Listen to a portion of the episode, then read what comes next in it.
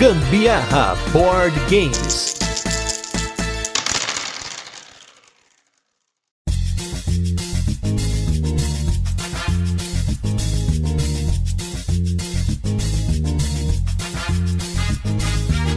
Hoje a gente vai levar vocês ao Grande Bazar de Istambul para jogar dadinhos. Eu sou Gustavo Lopes. E eu sou a Carol Guzmão e esse é mais um episódio do Gambiarra Board Games. E no episódio de hoje a gente vai falar do Istambul Jogo de Dados. Vamos fazer aquele resuminho de como o jogo funciona, depois tem curiosidades. Por fim, a nossa experiência com ele, mas não sem antes o nosso primeiro bloco de destaques da semana, recadinhos e também o nosso review retrô, onde a gente vai falar dos jogos que já passaram por aqui. Primeiramente, queria agradecer ao nosso novo apoiador, o Magana. Magana que já participou aqui do podcast, ele que é lá do Carteado Around the World, com muito carteado, vasas e climb, só coisa boa. Não deixa aí de acompanhar o Carteado Around the World no Instagram. E também, se você não apoia o Gambiarra, não deixe de apoiar para você ajudar a gente a produzir esse podcast de qualidade. Nos destaques da semana, jogamos essa semana, olha só, conseguimos parar para fazer uma joga. E aí, teve três destaques que eu queria comentar aqui, dois carteadinhos e um jogo que vocês vão se surpreender, hein? Primeiro carteadinho foi o Texas Showdown, que é um jogo de vasas que você não quer ganhar vasas, mas ele tem uma distribuição de naipes muito loucos, tem vários naipes com números que começam no zero e aí vai até no 74, só que cada naipe tem uma quantidade de cartas e de números também, e ele tem umas regras bem interessantes que a gente jogou com a variante Strife, que já tá aí nessa edição nova, que ele tem aí o nome de Seas of Strife. Mas assim, a gente já tinha jogado o Texas Showdown antes, é um jogo que eu acho sensacional, eu adoro jogos de vaza que são punitivos, esses que você quer evitar de ganhar e tem sempre maldade envolvida e por isso aqui em casa sempre dá muito certo. Esses carteadinhos aí que você precisa perder as vasas, não é bolinho não, porque muitas vezes você sai com cartas altíssimas na mão e aí você, puxa vida, você precisa tentar se livrar delas no melhor momento possível para que você ainda assim perca. Então tem todo um esquema. Eu recomendo bastante esse tipo de jogo. Eu tenho gostado muito e, e quem me abriu as portas para esse tipo de divisão, assim, nesse sentido de que me mostrar que eu curto esse tipo de jogo, foi o Papaiu. Eu gostei demais de carteados nesse estilo. A partir de então, eu comecei a, a me interessar bastante por eles. O outro carteado que a gente jogou, esse não é de evitar ganhar vasas, mas dependendo da situação, pode ser que você queira evitar, que é um jogo chamado Best Candy on the Block, uma referência ao New Kids on the Block, mas com Best Candy porque você está falando de um jogo em que as cartas têm múltiplos naipes de docinhos que as pessoas distribuem durante o Halloween. E aí, esse jogo tem uma série de cartas que tem um, dois ou três naipes. Essas cartas aí vão de 1 até 12. E junto com isso, você tem as cartas que podem evitar você entrar numa vaza, que seria a carta de número 0, que são quatro delas. E você tem quatro cartas da maldade, que são as cartas de menos um, que são as cartas de pranks, né? De travessuras. E é um jogo muito legal, principalmente porque ele tem vários níveis de jogo. Você tem uma variante avançada que a gente ainda não jogou. Ele funciona legalzinho em dois. A gente teve uma partida bem acirrada aqui em casa. Mas essa edição que a gente tem é Real Rapid, que inclusive tem um monte de expansões. Ali no,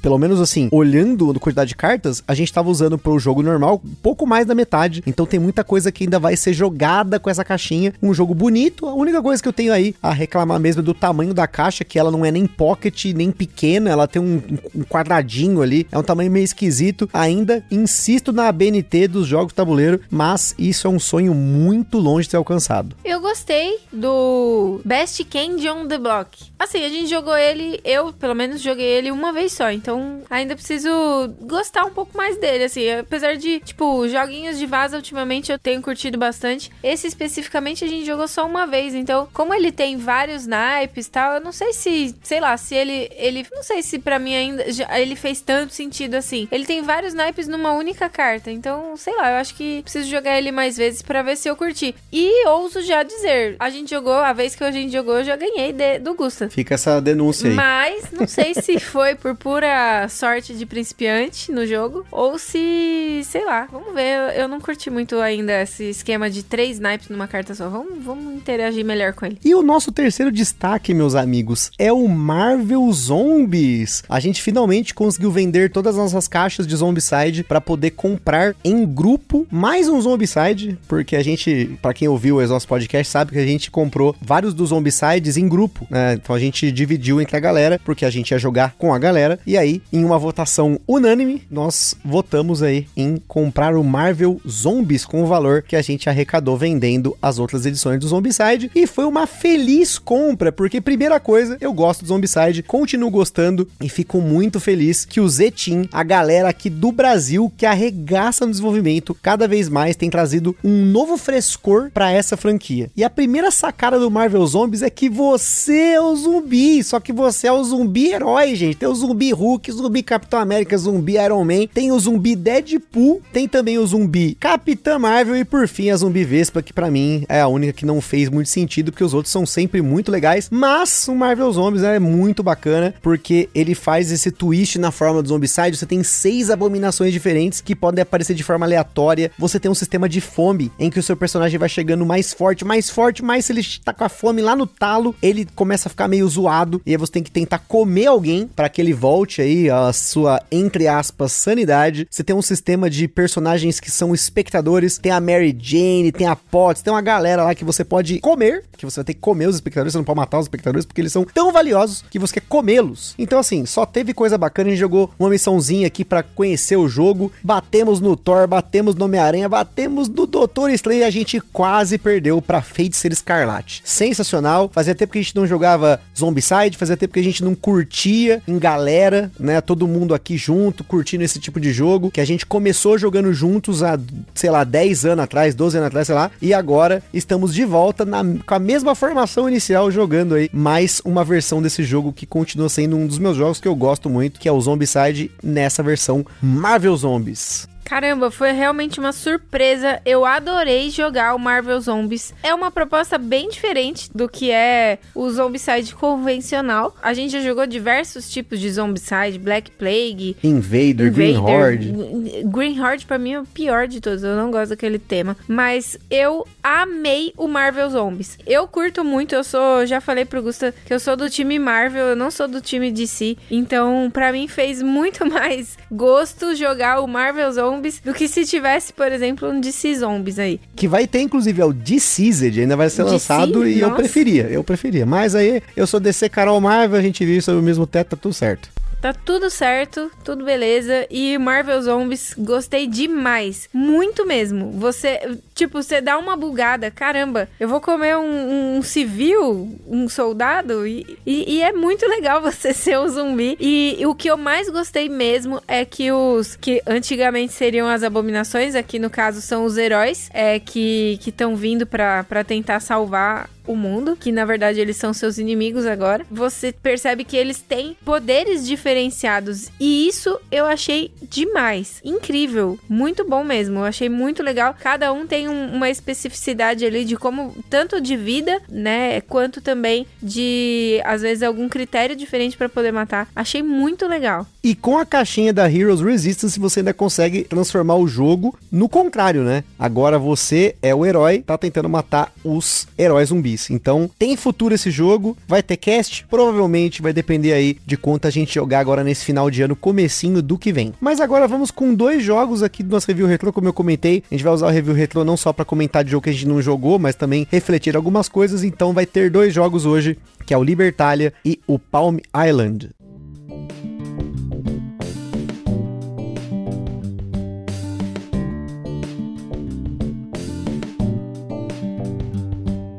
Libertalia e Palm Island foram temas nossos episódios números 158 e 159, respectivamente. O Libertalia foi lançado aqui no Brasil pela Grok com a sua versão Ventos de Galecrest, que é uma reimplementação do Libertalia original daqueles pirata feioso, só que agora você tem piratas antropozoomórficos, aquela arte mais bonita, já pela Stone Meyer, uma produção top. E esse jogo, o, o nosso grupo não curtiu muito. Eu tenho a impressão de que foi algumas partidas aí que foi ok, em dois eu gostei mais, mas eu acho que é um jogo que vai ficar mais mais legal com mais gente na mesa. Então, ele ainda se encontra na coleção. A gente não jogou ele depois do episódio, mas eu gostaria de jogar. Ele tá naquela fila enorme de jogos que a gente gostaria de rejogar. Já o Palm Island, às vezes eu me pego querendo jogar. Já faz também um tempinho que eu não jogo, mas depois do cast eu joguei mais algumas vezes porque eu queria tentar cumprir os desafios. Eu não consegui. O jogo realmente é difícil quando você joga solo, porque a gente comentou no episódio, você consegue jogar ele solo, jogar ele em dois, jogar ele em várias pessoas com mais caixas, mas o bacana dele realmente é jogar solo. Apesar que as partidas cooperativas que a gente jogou foram bem legais, mas jogar solo foi a intenção dele. Eu levei ele pra viagem, tentei ganhar e não consegui. Então, por conta disso, ele é um jogo que eu ainda tenho futuro jogando, porque quando eu penso em jogar solo, eu lembro do Palm Island, eu lembro que eu não consegui fazer os desafios que tem no jogo, então ainda tem essa pendência aí na minha vida. Ambos faz bastante tempo que a gente não joga, então o Libertalia, ele é um que me, me remete a uma sensação boa que a gente jogou em casa, jogou, acho que minha mãe jogou, inclusive. Eu curti bastante a vibe desse jogo aí, já tem um tempinho que a gente não joga, mas eu, eu curti um pouco a vibe desse jogo. Agora, o Palm Island, eu gostei bastante da proposta dele na época, achei, assim, super inovadora, e a gente precisa voltar a jogar mais, porque ele é, tipo, um joguinho tão pocket, tão pocket que é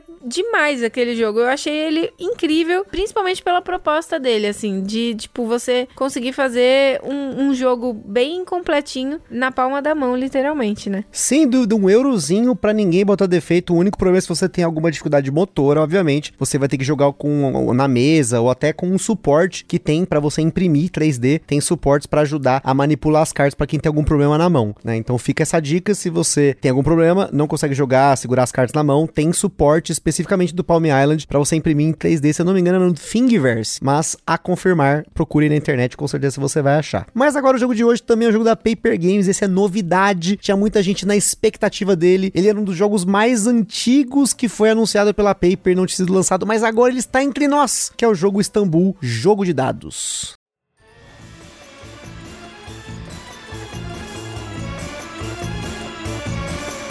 Istambul Jogo de Dados é um jogo para 2 a 4 jogadores lançado aqui no Brasil pela Paper Games, com partidas que duraram em média 20 minutos na nossa experiência em dois jogadores. Falando de mecânicas no Istambul Jogo de Dados, nós temos como principais mecânicas a rolagem de dados e a coleção de componentes. E se você não sabe o que é coleção de componentes, porque provavelmente rolagem de dados você sabe que é, não deixa de conferir a nossa playlist mecânica do dia, junto com outras playlists aqui do Gambiarra Board Games estão na descrição do podcast. Na nossa escala de complexidade, ele recebeu 2 de 10, ele é bem menos complexo que o Istanbul Pi, que deu origem ao Istanbul de dados, mas ainda assim ele tem o feeling do bazar, da corridinha, das gemas, que são, no caso são rubis aqui, né? Mas enfim, vocês vão conhecer um pouquinho sobre ele hoje. Na data em que esse cast foi gravado, Istanbul Jogo de Dados estava custando uma média de 200 reais, inclusive estava já esgotado lá na Bravo Jogos. E se você for apoiador do Gambiarra e quiser esperar um pouquinho mais, com certeza vai reabastecer. E aí vocês podem pedir aí um cupomzinho de desconto que vocês tem como pegar isso com o Gusta diretamente. Mas, gente, de qualquer forma, ouve aí essa vinheta que é importante.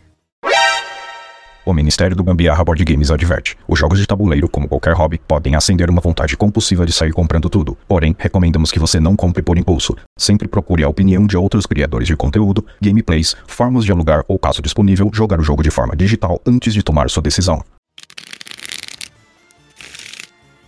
Em Istambul, o jogo de dados, os jogadores são recebidos no Grande Bazar de Istambul para negociar cobiçados rubis e para isso precisará usar sabiamente seus recursos, seus fiéis assistentes nessa corrida em busca de se tornar o mestre da guilda dos comerciantes. Para isso, no jogo, os jogadores vão contar com dados que representam seus assistentes, peças de mercadoria e dinheiro que vão acumulando e gastando aí ao longo da partida, além de cristais e peças de mercadoria que alteram como a rodada pode seguir. O fluxo do Istambul Dados é bem simples. Cada turno tem quatro passos que você começa ali recebendo benefícios da sua peça de mesquita ou das suas peças, que são peças que você adquire que podem te dar dinheiro, que no jogo são liras. Você pode receber também cristais ou até mesmo cartas de bazar. Além disso, essas peças de mesquita têm bônus permanentes de ações extras ou mesmo dados que só você vai poder usar. Depois de receber os benefícios, o jogador vai rolar 5 dados ou mais, caso ele tenha peças de mesquita, e então poderá usar cristais para rerolar quantos desses dados ele quiser. Mais uma vez, que ele começar a fazer suas ações, ele não vai poder rerolar mais. O jogador em seu turno só pode fazer duas ações, mas tem peças de mesquita que vão te dar ações adicionais, e são nove ações diferentes que você vai poder fazer, mas no geral você está trocando dados e peças por outros itens, como mercadorias, cristais, mercadorias coringa, que é uma mercadoria marrom que você pode usar ela como qualquer outra, dinheiro, cartas de bazar e peças de mesquita. Ou você vai poder usar dados e mercadorias, ou mesmo dinheiro, para comprar rubis, que é o objetivo do jogo. As peças de mercadoria e as faces do dado para fins de jogo são a mesma coisa, mas quando você gasta uma peça, ela volta para o estoque. Já o resultado dos dados sempre muda. Então a decisão aqui é sempre no que você vai usar os dados e quais fichas você vai gastar para complementar aí quando for necessário. Assim como as peças de mesquita, as cartas de bazar também são um elemento que altera bastante o que está acontecendo no jogo, pois essas cartas são compradas, usadas e descartadas. E elas têm muitas vezes bônus bem poderosos para quem compra, mas também um benefício para os demais jogadores. Ou tem cartas que são quase que uma aposta, porque algumas delas te permitem comprar itens bem valiosos ou ganhar bônus bem altos, mas só se você tiver grana ou o requisito na hora que você comprar essa carta. Os rubis, por sua vez, são dispostos em um tabuleiro que mostra o custo de cada um pois você tem várias formas de comprar rubis. Você pode usar dinheiro ou um conjunto de mercadorias diferentes ou iguais, sendo que no jogo você tem quatro tipos diferentes mais a coringa. Mas cada vez que um jogador compra um rubi, o custo do próximo daquela trilha aumenta gradativamente. O único rubi que não altera seu custo é o que você ganha quando você compra sua quinta peça de mesquita ou quarta em uma partida para quatro jogadores. Mas você só pode pegar um desses. O jogo segue sentido horário com os jogadores passando os 5 dados para o próximo jogador até que alguém dispare o fim de jogo, comprando seu sexto rubi ou quinto em 4 jogadores. A rodada atual é completada e então vence quem tem mais rubis. Lembrando que você pode ter mais rubis que a quantidade que dispara o fim do jogo. O desempate é por dinheiro, com os jogadores vendendo cada mercadoria restante por 3 liras e os cristais por duas. Aí você junta com o que você já tinha e ganha quem tem mais dinheiro. E agora que você tem uma noção de como funciona o Istanbul Jogo de Dados, vamos para as curiosidades e na sequência o que a gente achou do jogo, mas antes vamos para a nossa vinheta. Este programa é um oferecimento dos nossos apoiadores do Catarse. Se você ainda não apoia o Gambiarra Board Games, não deixe de apoiar para contribuir com a produção deste podcast, participar na escolha dos temas e dos jogos, concorrer a sorteios de vouchers nas lojas parceiras, desconto para comprar seus jogos na Bravo Jogos e acesso a conteúdos exclusivos, como o podcast secreto do grupo do WhatsApp do Gambiarra. Além disso, o Gambiarra Board Games tem o apoio da Acessórios BG, os melhores acessórios para jogos de tabuleiro do Brasil. www.acessoriosbg.com.br Bravo Jogos, a sua loja de jogos de tabuleiro modernos. www.bravojogos.com.br Utilize na sua compra o cupom Gambiarra na Bravo e apoie o Gambiarra sem gastar nenhum centavo adicional. Aroma de Madeira. Jogos clássicos, acessórios em madeira e serviços de personalização. Utilize o cupom Aroma de Gambiarra para ganhar um desconto em www.aromademadeira.com.br. E também os parceiros Board Game São Paulo, o maior evento mensal de jogos de tabuleiro no Brasil, todo último sábado do mês, na loja Omniverse, no bairro do Brooklyn, em São Paulo, capital. Também não se esqueçam de seguir a gente lá no nosso Instagram, que é o gambiarraboardgames, para ver mais conteúdos e também para interagir com a gente. E se você curte o nosso conteúdo, compartilha com a galera. E não deixe também de seguir a gente na Lodopedia, no Spotify e também comentar nessas plataformas o que você está achando desse podcast.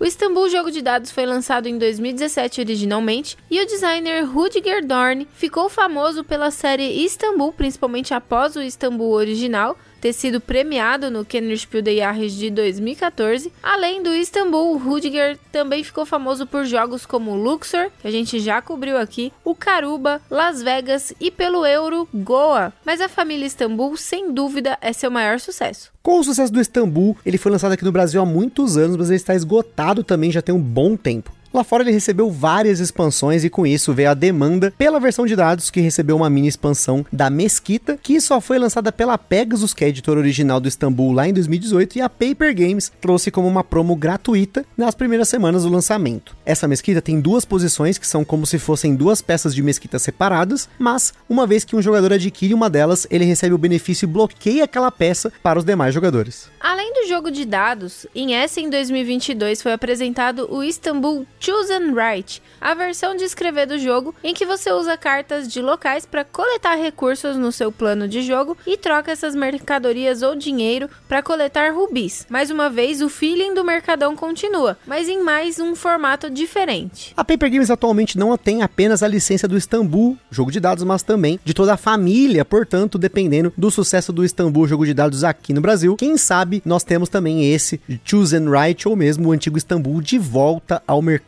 E como no Istanbul Dados, apesar de você jogar bastante os dados, tem carta sim, e se tem carta tem sleeve, então são 33 cartas tamanho 45 por 68, que é o tamanho mini euro. Primeiramente, a gente já tem que comentar aqui nas nossas experiências que a gente não jogou o Istanbul, o pai de todos os Istanbuls. Porque na época que ele foi lançado, não era o tipo de jogo que a gente curtia nem que a gente comprava, né? A gente até falou mais cedo aí do Marvel Zombies, que foi o tipo de jogo que a gente gostava mais do passado, que era o Zombicides. Mas, como a gente falou aí nos destaques da semana, que a gente fazia muito tempo que a gente não jogava jogos cuja rolagem de dados era o principal no jogo. Mas aquela rolagem de dados que é bem diferente, que ela é mitigável, que ela tem elementos que você pode utilizar. Não é simplesmente rolar o dado e fazer algo. Você tem várias opções com os dados que você rola. E assim como no cast do Orleans, que a gente foi, falou aí no último cast, ele é mais um ponto no hobby que reacendeu aqui na gente esse estilo de jogo que, por exemplo, a Carol gosta muito. No caso aqui, inclusive, uma sorte controlada, né? Porque a, a grande sacada do Istambul, jogo de dados, é que os dados, eles são dados, mas também você tem as mercadorias que também funcionam como dados e os dados funcionam como mercadorias. Então, essa troca, você vai ter várias formas de utilizar ele para essas nove ações que a gente comentou. Então, você sempre tem muita ação para fazer com o que você rola. E mesmo que você não tenha, você acaba utilizando os cristais para rerolar. Então, você não fica preso ao resultado dos dados, você tem como manipular eles de certas formas. É, e isso de, de condição de você refletir em cima do que você recebe dessa sorte controlada aí que o Gusta fala, né? É esse o controle que eu acho legal, porque refletir no que você vai tomar de ação frente à possibilidade dada para você. Eu não sei, desperta um negócio em mim mais competitivo nesse tipo de jogo. Eu acho que é porque tem uma sorte envolvida, mas ao mesmo tempo exige um pouco de raciocínio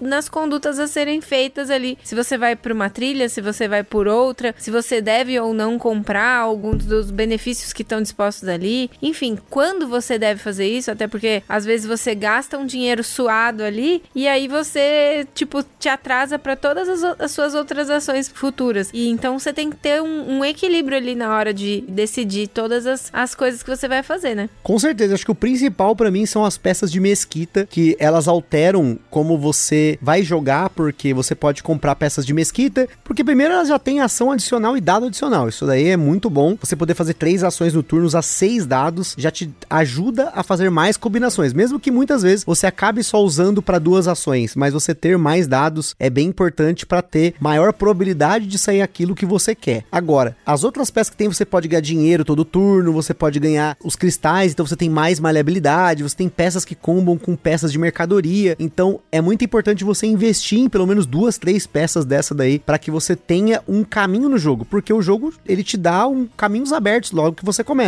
Tudo vai depender de para onde você vai. Por exemplo, na primeira partida que a gente jogou, a Carol no primeiro turno ela comprou uma peça de mesquita que dava três dinheiros a cada rodada. E aí ela começou a gastar esse dinheiro em rubis. E aí eu, caramba, putz, eu tô ficando para trás. Aí eu tive que ir para um outro caminho, porque aí, como ela começou a comprar os rubis, os rubis vão ficando mais caros. Eu já tinha menos dinheiro que ela, essa renda que ela já tava acumulando, então eu tive que ir pegar pelas mercadorias. E aí, ah, beleza, eu vou investir numa mercadoria específica. E aí a partir dessa mercadoria eu comecei a comprar os rubis, mas aí vai ficando cada vez mais caro. Então, veja que é um jogo bem dinâmico, mas ele também é muito rápido. Você pega benefício, rola dado, combina do jeito que você quer e já passa. Então, pelo menos aqui em dois jogadores, a gente não viu acontecer nenhum tipo de AP. As partidas tiveram aí 20 minutos e no finalzinho ali que pega um pouco mais, porque você vai ter que pensar, putz, agora eu pego mercadoria, acumulo pra tá pegar um rubi aqui, um rubi ali. Vai ficando mais difícil, porque você vai comprando mais barato, você vai ir por ali, vai, ah, vou pegar da mercadoria azul, da verde, da amarela, da vermelha. E aí o outro também tá fazendo isso. Então tem essa corrida e ele tem um equilíbrio diferente para três e quatro jogadores, né? Tem trilhas diferentes, né, para quatro jogadores. Tem em três jogadores o, o, tem dois tipos de rubi que vão ficam mais, tem um, eles ficam mais barato porque em dois jogadores você começa sem um desses rubis, então já começa um pouquinho mais caro. Então, pensando que são seis gemas que você tem que comprar, toda a partida foi diferente, apesar de você fazer a mesma coisa, que é rolar dado e combinar. É, eu acho que uma das coisas que muda muito é quais mesquitas saem no, no jogo. Eu acho que essas daí são os que dão o tom de como vai desenrolar o jogo pra frente, né? Por exemplo, teve uma das rodadas que não saiu nenhuma vez a que a gente podia pegar um dado a mais, né? E você ter um dado a mais, puxa vida, é um, um, uma chance a mais que você tem para conseguir alguma coisa, né? E aí teve uma das partidas que não saiu nenhuma vez. Teve outra que saiu e o Gusta teve o timing certinho para conseguir comprar logo duas dessa daí. Então ele tinha dois dados a mais além de mim. Então, puxa vida, isso dá um plus a mais e, e modifica todo o futuro do jogo, né? Sem dúvida. E assim, se você gosta de rolagem de dados, sim, mesmo que você goste de uma rolagem mais simples, né? Aquela rolagem que você rola e faz alguma coisa, você vai acabar gostando desse jogo porque, como eu falei, as rolagens elas não te determinam o que você vai fazer. Você consegue aí, de várias formas, mudar essas rolagens, rerolar os dados e combinar combinar com mercadorias e ir para um lado e para o outro, você acaba sendo um, você tem um jogo tático, mas que você consegue planejar algumas coisinhas, né? Ir por um caminho e brigar em determinadas trilhas. Então, eu gostei muito do Istanbul, o jogo de dados. Eu já conhecia o jogo, né, na época que a Paper Games anunciou, já tinha pesquisado, eu já tinha a intenção de pegar uma cópia importada, mas como ia lançar aqui, eu acabei esperando, esperei bastante, né, porque demorou um pouco para sair, mas é, eu achei que não só teve uma boa produção, mas também veio com essa expansãozinha da mesquita que lá fora você dificilmente acha. Então tem, é uma adição bacana que a Paper trouxe aqui pro Brasil. Como o Gusta diz, sem dúvida. Caramba, né? Que conclusão mais reflexiva. Mas é isso aí, pessoal. Espero ter gostado desse episódio. Se você quer conhecer aí também o Istambul Jogo de Dados, não deixe de procurar outros conteúdos sobre o jogo, conteúdo em vídeo, podcast, blog, enfim, Instagram. E é isso aí. Tamo junto. Aquele forte abraço e até a próxima. Falou, minha gente. Beijo. Tchau.